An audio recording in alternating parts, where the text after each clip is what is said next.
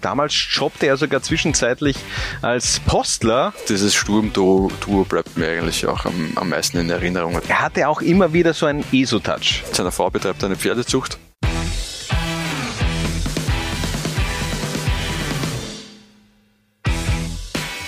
Laula 1 paniert und serviert euch heute eine Was wurde aus 11. Dafür reisen wir in das Jahr 2007 zurück, ein Jahr, in dem das rot-weiß-rote U20-Nationalteam bei der Weltmeisterschaft in Kanada einen richtigen Hype in Österreich ausgelöst hat. Aber was wurde aus den Helden von damals. Wir starten jedenfalls im Tor mit Michi Zagelmeier. Er war gefühlt schon der Einser-Goalie, Harald, aber es wurde sehr viel rotiert von Paul Kludowatz. Genau, soweit man das beurteilen kann, die, die Dormann-Kader-Nominierung hat ja damals schon für viel Diskussionen gesorgt, weil sich Marco Knaller auch große Hoffnungen gemacht hat und machen durfte, ist dann aber nicht im Kader gestanden. Es waren äh, Bartolomé Kuru, Andi Luxe und eben Michael Zagelmeier und Trainer Paul Kludowatz, Gott habe ihn selig, hat sich damals in der Gruppenphase für das Rotationsprinzip entschieden im Tor, was doch eher ungewöhnlich ist. Unterm Strich hat Zagelmeier aber am öftesten gespielt, also die meisten Einsatzminuten gesammelt.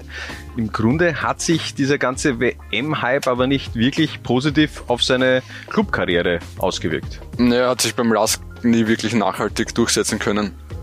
Da hat halt immer ähm, sehr routinierte Konkurrenten gegeben, also Silvia Kavliner und in der, in der zweiten Saison, das war dann glaube ich 2009, 10, war dann auch Jürgen Macho noch beim Lask. Ähm, ja, man kann sagen, er hat den, den Durchbruch im Profifußball nicht nachhaltig geschafft. 24 Bundesligaspiele am Ende seiner Karriere äh, sind zu Buche gestanden. 2010 der Wechsel in die Ostliga zum SV Horn und dann aufgrund von einigen Verletzungen dann auch seine Karriere beendet. Mittlerweile in Deutschland als Unternehmer tätig äh, bei Vitesco Technologies. Ähm, da konzentriert er sich auf nachhaltige Mobilität. Also ganz interessant. Vor Zagelmeier schicken wir ein 3-5-2 aufs Feld und den Beginn in der Abwehr macht dabei Sebastian Brödel, der Kapitän und Dauerläufer damals in Rot-Weiß-Rot. Der hat sich nachhaltig im Profifußball durchgesetzt, das kann man getrost behaupten. Der verpasste als einziger österreichischer Kicker keine einzige Minute bei dieser Weltmeisterschaft. Also der war immer gesetzt und auch extrem torgefällig. Der hat ein Tor beigesteuert und drei aufgelegt. Und äh, der war zu jener Zeit schon eigentlich auch im Sturmkader und äh, hat dann gar nicht mehr so lange in Österreich gespielt, bevor er dann in Richtung Deutschland gewechselt ist. Genau, ist ein, ein Jahr später dann für, was waren es, zweieinhalb Millionen Euro ungefähr zu Werder Bremen gewechselt äh, und hat es dann danach noch zu, zu Watford geschafft in die Premier League und war dann kurzzeitig noch bei Udinese in der Serie A, wobei das jetzt nicht zwingend eine Erfolgsgeschichte war. Aber ja, im, im Nationalleben ewig gesetzt 73 Länderspiele ähm, bei Großveranstaltungen dabei. Also starke Karriere hingelegt. Ja, apropos Erfolgsgeschichte, auch seine Zeit bei Werder Bremen, die kann sich sehen lassen. DFB-Pokalsieger äh, im gleichen Jahr beziehungsweise in der gleichen Saison auch ins Finale des UEFA Cups eingezogen. Da glaube ich gegen Fulham, wenn ich mich jetzt nicht täusche, verloren. Da hat es dieses legendäre Halbfinalspiel gegen den HSV gegeben, wo dieses äh, dieses Papierknöllchen, der dann schlussendlich zu einem Treffer von Werder Bremen geführt hat. Und so hat man sich dann eben auch äh, das Finalticket, also mitunter, gesichert. Mittlerweile aber auch ein sehr umtriebiger Mensch ähm, nach seiner aktiven Karriere geworden. Ja, Geschäftsmann würde ich fast sagen. Jetzt abgesehen von seiner äh, wahrscheinlich prominentesten Tätigkeit, weil er da im Fernsehen ist bei Servus TV als Experte, ähm, ist er im Aufsichtsrat des FK Austria Wien und dort auch Investor und äh, außerdem noch mit einer mit seiner Frau bei einer anderen eine, betreibt eine andere Firma, ähm, June and Lifestyle GmbH. Machen wir gleich weiter. Neben Brödel eigentlich fast immer gesetzt bei dieser Weltmeisterschaft äh, Michi Madl. Zu jener Zeit bei der Austria in Wien unterwegs gewesen, aber gar nicht mehr lang. Der war nach der Weltmeisterschaft ein paar Spiele noch im Violett unterwegs und wechselte dann nach Tirol. Genau, war Last-Minute-Transfer zum FC Wacker. Ähm, aber gerade am die Anfangszeit seiner Karriere hatte Michi Madl irgendwie das Pech, dass er gefühlt in jeder Vorbereitung sich immer verletzt hat und es dann einfach ein bisschen schwer gehabt hat. Da hat er damals im Zuge dieser Weltmeisterschaft Frank Stronach auch gefordert, dass er und Rubin Okotti doch äh, eigentlich fix bei der Austria spielen müssten. Ähm, ja. hat sich äh, nicht ganz durchsetzen können mit seiner Forderung, aber Michi Madl, der Austria ja immer wieder verbunden gewesen und geblieben. Ich meine, er wurde ja auch nur ausgeliehen zu Wacker Innsbruck, genau. kam zurück, aber hat sich dann eben auch nicht wirklich durchsetzen können. Dann hat ihn der Frank eben gleich mitgenommen äh, zu Wiener Neustadt, später noch für Sturm Graz, für Fulham gespielt und 2017 die Rückkehr zu Austria. Hat schon seine ersten Gehversuche auch im Trainergeschäft gemacht. Ja, gilt als sehr talentierter Trainer, war im war U18 Chefcoach der, der Wiener Austria. Ähm, bei war Chefcoach, Co-Trainer glaube ich war er, bin jetzt nicht ganz sicher, ähm, und ist dann gewechselt zur SV Ried, wo er bis zuletzt Co-Trainer war, aber seit dem Abstieg ist er vereinslos. Ich bin aber sicher, er wird das nicht lange bleiben. Und den letzten Spot unserer Dreier-Abwehrkette bekommt Siegfried Rasswalder. Der konnte sich damals gegen wirklich sehr namhafte Konkurrenz auf der Linksverteidigerposition durchsetzen. Unter anderem Markus Suttner war auch im Kader und hat das eine oder andere Spiel gemacht, aber Siegfried Rasswalder war öfter im Einsatz bei dieser U20-WM. Siegfried ist auch so ein Name, der nicht mehr so en vogue ist. Kennst du in deinem privaten Umfeld einen Menschen, der Siegfried heißt? Na, mir fallen auch grundsätzlich wenige ein. Siegfried und Roy. Ja, aus. Ja. und eben Siegfried, Rasswalder. Rasswalder. Damals Leoben bzw. Zweitliga-Kicker. Ähm, ist er damals zur Weltmeisterschaft, zu dieser U20-Weltmeisterschaft nach Kanada gereist und ähm, später verhalf ihm dann der Lask zum Bundesliga-Debüt. Wirklich glücklich geworden ist er in Linz, aber nie eigentlich. Ja, also wenn ich an Siegfried Rasswalder denke, dann denke ich an Siegfried Rasswalder im Trikot des DSV Hartberg und das waren ja, glaube ich, äh, über sieben Jahre die er das getragen hat, ist er durchmarschiert mit Hartberg bis in die, bis in die Bundesliga und war auch Kapitän des Vereins und lange Zeit so ein bisschen das, das Gesicht dieser Mannschaft. Ja, von 2012 bis 2020 beim TSV Hartberg, der hat nicht nur den Aufstieg mitgemacht, sondern auch den Abstieg in den Amateurfußball. Äh, Amateurfußball. Damals 2015, glaube ich, war es der Abstieg von der zweiten Liga in die Regionalliga Mitte, sprich in den österreichischen Amateurfußball. Und äh, damals jobbte er sogar zwischenzeitlich als Postler und führte dann eben in den Jahren danach äh, die Hartberger in die Bundesliga. Also wirklich eine beeindruckende Geschichte. Und äh, der hat sich nochmal umorientiert, hat jetzt äh, wenig mit Fußball zu tun. Genau, ist Triebfahrzeugführer bei der ÖBB.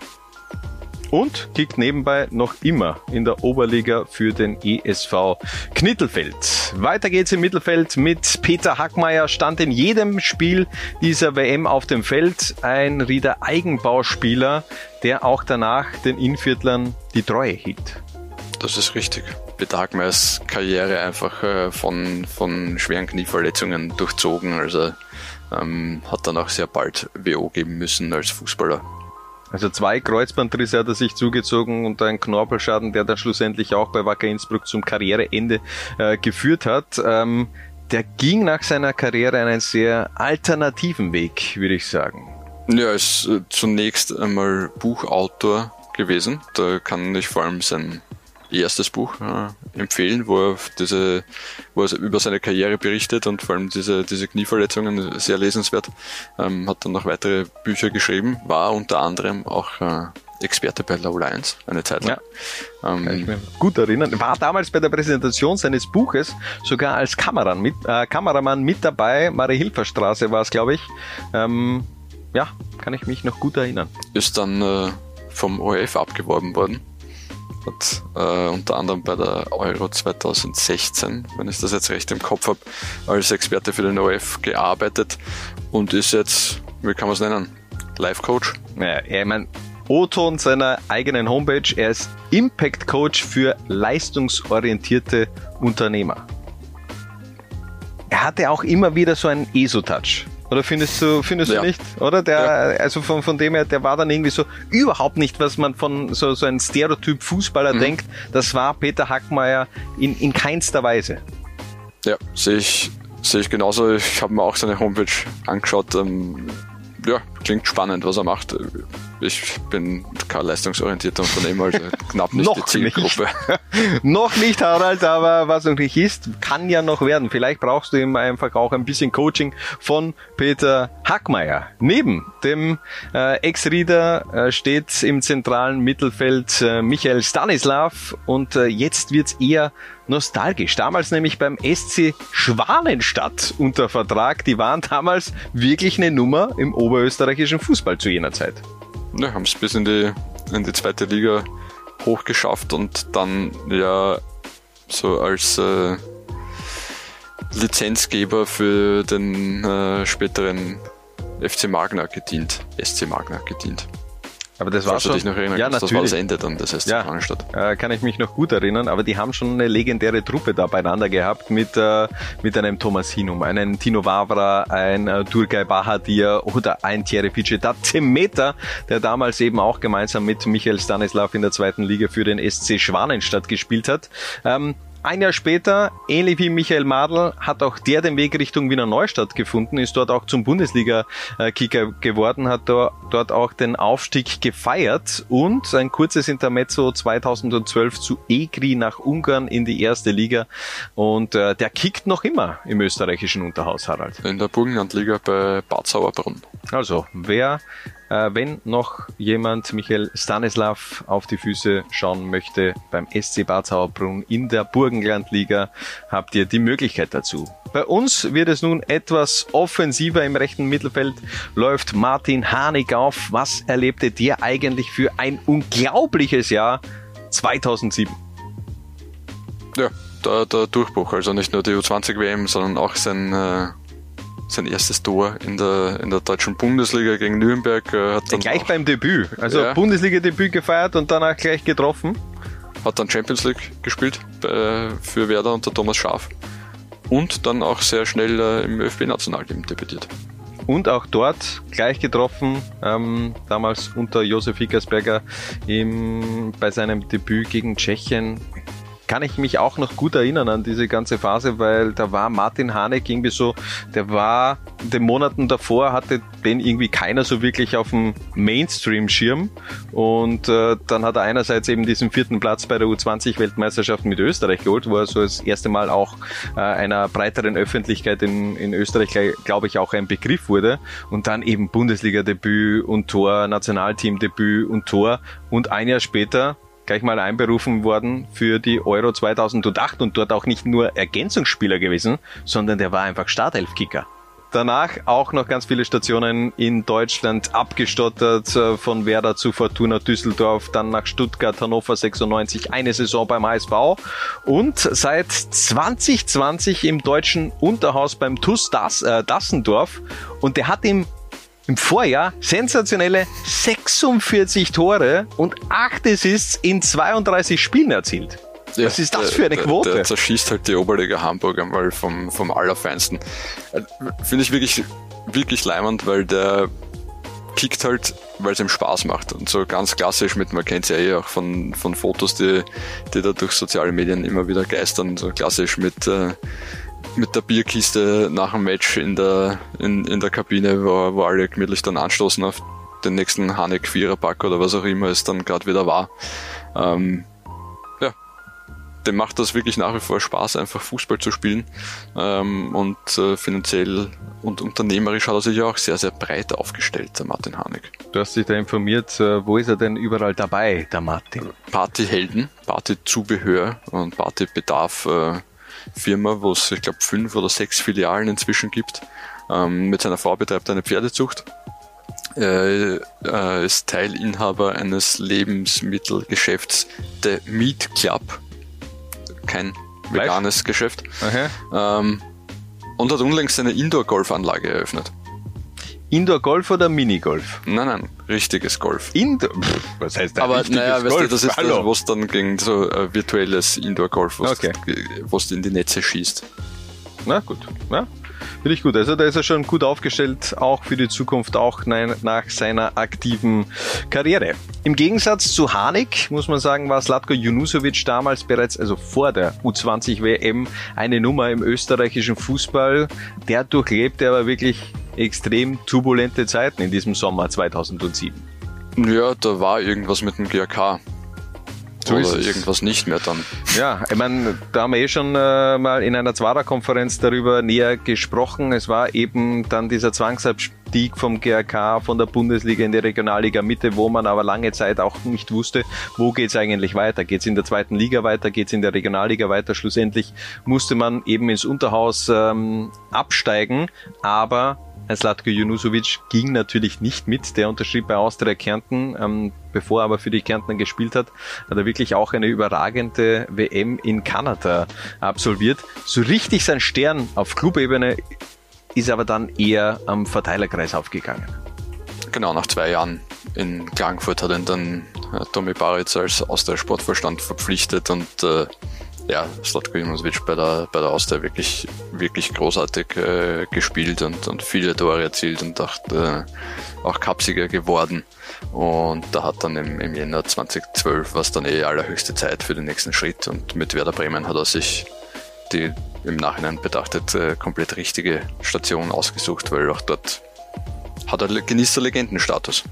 Gegen Ende hin wollte er aber auch ein bisschen, ein bisschen Silberware in der Hand haben und deshalb ist er eben noch zu Red Bull Salzburg auch gewechselt. Natürlich auch äh, perspektivisch auch äh, vielleicht auch schon in die Zeit nach seiner aktiven Karriere gedacht, denn bei den Salzburger, bei den Mozartstädtern bekommt er nun eben auch die Möglichkeit, sich äh, im Trainerbereich zu entfalten. War zunächst Co-Trainer beim FC Liefering, ist dann im, im Winter nach New York gewechselt, um dort äh, bei den Red Bulls äh, zu, weiß nicht, mitzuarbeiten, wie auch immer man das jetzt nennen mag. Inzwischen ist er wieder zurück und äh, ist in der Scouting-Abteilung des FC Red Bull Salzburg unterwegs und da gibt's ja bekanntlich genug zu tun. ja, aber die sind im Grunde eh schon gut aufgestellt. Mal schauen, was er da für Spieler an Land zieht. Slatko Junusovic. Wir machen das Mittelfeld komplett. Äh, Den letzten Platz bekommt Veli Kavlak. Ähnlich wie Junusovic reiste er als Bundesliga-Kicker nach Kanada, trug davor grün-weiß und auch danach noch einige Jahre das Rapid-Trikot, obwohl es gab immer wieder Gerüchte. Ich denke da auch immer wieder an dieses äh, Gerücht Hertha BSC, die wollten damals den Veli nach Berlin holen. Hat nicht funktioniert, aber im Grunde vielleicht sogar die richtige Entscheidung, denn der wurde in den Jahren danach eine richtige Legende bei Besiktas Istanbul. Ja, wenn gleich äh, er sehr selten wirklich regelmäßig spielen konnte, weil halt diese, diese Schulterverletzung, die, wie, wie oft ist der operiert worden? Acht, neun Mal an der Schulter, glaube ich, insgesamt. Ich habe sie mir rausgesucht auf jeden absurd. Fall. Er hat bei Besiktas verletzungsbedingt 120 Spiele verpasst und ähm, war dann im Grunde ab 2018 vereinslos. Da gab es dann vier Jahre immer so Fragezeichen hinter dem Namen Veli Kavlak. Macht er jetzt er weiter oder hat er seine Karriere schon beendet? Schlussendlich 2022 auch ganz offiziell, er hat seine Fußballschuhe an den Nagel gehängt. Steht aber nach wie vor am Platz. So ist es. Längst wieder zurück bei Rapid, peilt eine Trainer, beziehungsweise ist schon dabei, diese Trainerkarriere ähm, zu starten, aktuell im Rapid-Nachwuchs engagiert. Genau, Co-Trainer in der U15 in der Akademie. Torhüter, Abwehr und Mittelfeld stehen. Wir switchen ins Sturmduo und beginnen meiner Meinung nach mit dem Gesicht dieser U20-Weltmeisterschaft aus österreichischer Sicht, nämlich Jimmy Hoffa, Top-Goalgetter damals. Drei Tore erzielt bei dieser U20-WM und äh, wie du sagst, also dieses, dieses Sturmduo bleibt mir eigentlich auch am, am meisten in Erinnerung oder ist das erste, was mir äh, vor meinem geistigen Auge erscheint, wenn ich an die, an die U20-WM denke. Obwohl sie gar nicht so oft zusammengespielt das ist haben. Richtig. Das ist ja eigentlich das Kuriose. Dazu später mehr zum, zum, zum letzten Namen. Lass uns noch ein bisschen über Jimmy Hoffa sprechen. Auch der als Bundesliga-Kicker, als Rapidler zu dieser Weltmeisterschaft nach Kanada gereist. Äh, ganz wichtige Tore erzielt. Siegtor im Achtelfinale gegen Gambia und im Viertelfinale gegen die USA in der Verlängerung das entscheidende 2 zu 1 erzielt. Der hat dann im Grunde auch diesen Flow mit nach Hütteldorf genommen, in der darauffolgenden Saison Meister geworden mit den Hütteldorfern und 2009 der Transfer nach Napoli, der sich zunächst gut angehört hat, aber im Nachhinein vielleicht doch eher eine falsche Entscheidung war für seine sportliche Entwicklung. Das war wahrscheinlich vom Gesamtpaket her eine Nummer zu groß für den, für den Jimmy zu diesem Zeitpunkt. Also vielleicht gar nicht sportlich, aber auch, auch das Umfeld, der, eine neue Sprache, die er, die er nicht konnte. Äh, Neapel ist Süditalien, also es hat jetzt wenig mit Baden zu tun. Äh, also der Stadt Baden. Ja, ja. Baden kann man schon in Neapel. Ähm, ja, es hat einfach nicht gepasst und dort hat er sich auch nie wohl gefühlt. Also im Grunde hat er auch danach ziemlich gestruggelt in seiner Karriere. Also der hat viel probiert, vor allem in Deutschland war er äh, sehr bei vielen Vereinen unterwegs, Kaiserslautern, Frankfurt, Düsseldorf, äh, KSC, äh, schlussendlich dann auch noch bei Berschot in Belgien unter Admira. So wirklich heimisch ist er nicht mehr geworden. Hat immer wieder auch geliebäugelt mit einer Rückkehr zu Rapid, ist nie dazu gekommen. Mich jetzt eben interessiert, was wäre, wenn, wenn er eben nicht nach Neapel gegangen wäre, vielleicht noch ein, zwei Jahre bei Rapid sich weiterentwickelt hätte und dann den nächsten Schritt Richtung Deutschland gegangen wäre. Aber es war eben wirklich auch eine, eine Wahnsinnszeit von Jimmy Hoffa damals 2007 bis 2009 in der Bundesliga. Da hat er gefühlt alles getroffen, jede Chance verwertet und dann eben auch noch die diese ähm, wirklich beeindruckende Performance bei der U20-Weltmeisterschaft in Kanada. So, und neben Hofer auch noch ein Name, der für diese U20-Weltmeisterschaft steht, nämlich Rubin Okoti. Auch sein Aufstieg ging nach Kanada weiter. Im Gegensatz zu Michi Madl hat er dann tatsächlich die Chance bekommen, bei der Austria zu spielen. Ähm, war bei der Austria auch, auch wirklich stark, war ein, einer der aufgehenden Stürmersterne dieser Zeit, aber auch bei ihm ist, sind sehr, sehr schnell äh, grobe Knieprobleme dazugekommen, die äh, die Karriere verhindert haben, die er sich ob seines Potenzials verdient gehabt hätte. Ja, vom, also vom, vom Setup her, also rein vom Potenzial, von der Basis, was der mitgebracht hat an, an Talent, aber auch an, an Physis, ähm, hätte das ja im Grunde der österreichische Stürmer der, der Jahre 2010 bis 2020 werden müssen. Aber wie du eh schon erwähnt hast, der Körper hat, ähm, hat ihm da auch ein bisschen Strich durch die Rechnung gemacht, ähm, hat sich dann wieder so ein bisschen gefangen bei seiner Zeit äh, in 18, bei, bei 1860 München. Da war er auf einmal wieder auf der Überholspur, hat auch seinen Marktwert wieder in die Höhe getrieben und dann eben dieser Transfer nach China. Ich glaube, finanziell hat er da eben den, die richtige Entscheidung getroffen. Ja, also für mich war das relativ deutlich zu dem Zeitpunkt. Äh, es war bei Rubino Cotti irgendwie die, nur mehr Frage der Zeit, wie lange sein Körper es noch durchhält als Profifußballer. Äh, wenn du dann die Chance bekommst, äh, irgendwo in kurzer Zeit sehr, sehr viel Geld zu verdienen, dann musst du die eigentlich wahrnehmen. Und das hat Rubino Cotti gemacht und er hat sein Geld, das er dort verdient hat, ja dann auch in weiterer Folge ganz gut investiert. Der ist extrem umtriebig. Also der hat viele Unternehmen, mittlerweile auch Gastronom. Ich war noch immer nicht im äh, Play in Vienna. Äh, da gibt's Soul Food mitten in Wien, Harald. Aber das ist ja nicht das, das einzige Unternehmen, das er hat. Ja, erstens einmal ist das äh, ziemlich aufgesplittet. Ich glaube, sie liefern übrigens auch äh, meines Wissens, lieber Hannes, also du brauchst nicht einmal hingehen, sondern kannst das auch liefern lassen. Ähm, ja, sonst auch noch äh, im Immobiliengeschäft natürlich ein bisschen unterwegs und ja, der, der macht das schon gut, hat sich breit aufgestellt und ist ist, glaube ich, happy, so wie es derzeit läuft. Ja, und hat sich mittlerweile auch, glaube ich, mit einem Kunstatelier einen Namen gemacht im, im siebten Bezirk in Wien. Also ich glaube, da sind auch immer wieder Kunstausstellungen, wo er, glaube ich, die Immobilie, die den Ausstellungsraum ähm, anbietet, gefährliches Halbwissen, aber er ist auf jeden Fall auch in der Wiener Kunstszene unterwegs. Elf Spieler, elf verschiedene Lebensläufe, aber eines eint sie alle miteinander, nämlich diese grandiose U20-Weltmeisterschaft 2007 in Kanada. Damals haben sie eben rot-weiß-rote Geschichte geschrieben. Wir sagen danke fürs Zusehen und bis zum nächsten Mal, wenn es wieder heißt, Low Lines paniert.